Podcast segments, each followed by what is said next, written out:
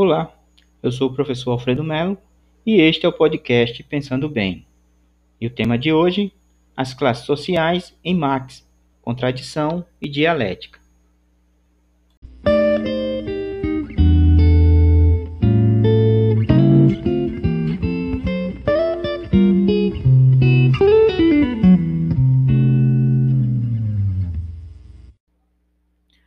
Karl Marx parte da relação entre proprietários e não proprietários dos meios de produção, para caracterizar a formação das classes sociais e da sociedade capitalista.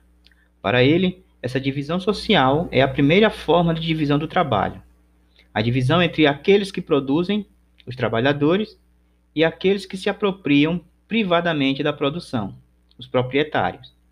Segundo Marx, a dinâmica social capitalista está centrada na propriedade privada, com base nela, se constituem as classes sociais e todas as relações de troca.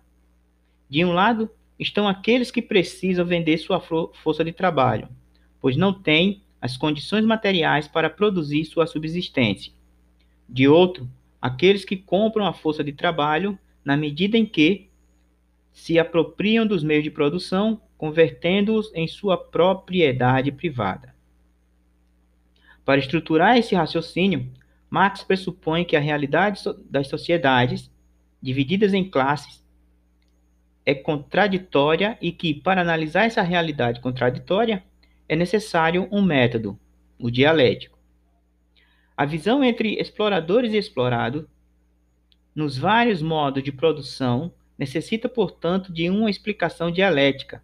Em outras palavras, para entender a relação de exploração e dominação dos escravizados, nas sociedades escravistas, a dominação dos servos nas sociedades feudais e a exploração dos trabalhadores assalariados nas sociedades capitalistas, é necessário ir além das aparências da realidade observada. Para Marx, a dialética é um instrumento analítico que permite desvelar as camadas sociais que não se mostram a olho nu. Por meio da dialética, é possível ir além das aparências e descobrir as causas mais profundas de como a vida em sociedade se reproduz historicamente. E assim, explicar a realidade contraditória entre aqueles que detêm e aqueles que não detêm os meios de produção.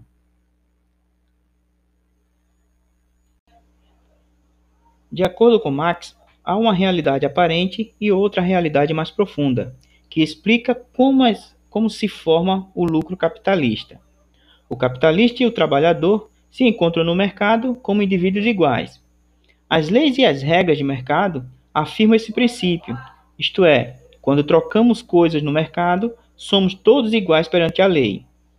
No entanto, a sociedade se organiza com base nos interesses das classes dominantes, ou seja, as leis, regras e normas sociais são construídas para reproduzir as classes dominantes como tal.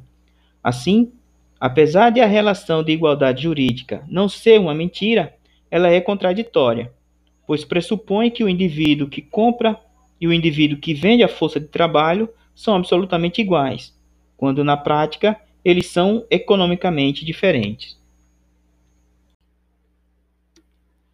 Voltando à dialética. Ao mostrar a diferença entre o trabalho e a força de trabalho, Marx faz uma análise dialética, buscando entender o que há por trás dessa aparência de igualdade. Ora, como essa relação poderia ser igual se existem diferenças sociais evidentes entre os trabalhadores e os capitalistas? A dialética permite entender o que está oculto pelas relações de produção capitalistas, pois nessas relações só se manifestam os interesses da classe dominante, que impôs esse modo de vida. Segundo o pensamento de Marx, as classes sociais vão além de um extrato social, determinado apenas pela economia, como define Weber. Não se trata, assim, de agrupamentos de indivíduos que têm rendas ou salários semelhantes. Para Marx, as classes sociais são definidas por suas lutas, mais particularmente pela luta de classes, que expressa a oposição estrutural entre o capital e o trabalho. Em outras palavras, a luta de classes constitui o próprio elemento dinâmico das sociedades.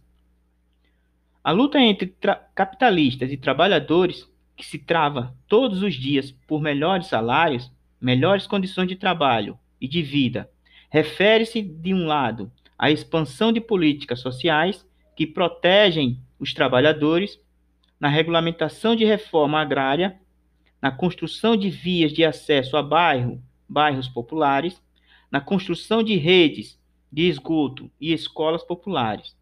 De outro, está relacionada com a aprovação de leis que estimulam os condomínios fechados, com a segregação social, com a política de juros altos, com incentivos fiscais às empresas multinacionais. Para Marx, os interesses opostos são os elementos de transformação histórica e social. As classes sociais e suas lutas são referências centrais na obra de Marx. Com base nelas, ele analisa a sociedade capitalista e qualifica as relações de exploração e dominação para além de uma leitura econômica, baseada apenas na determinação dada pela renda. Classe social é um conceito concebido como um conjunto de relações que implicam elementos culturais, simbólicos, econômicos, políticos e ideológicos. Para Marx, as classes sociais não são meros aglomerados de indivíduos, mas, sobretudo, forças sociais e políticas que lutam por seus interesses. Este foi o podcast Pensando Bem. Eu sou o professor Alfredo Melo e até a próxima.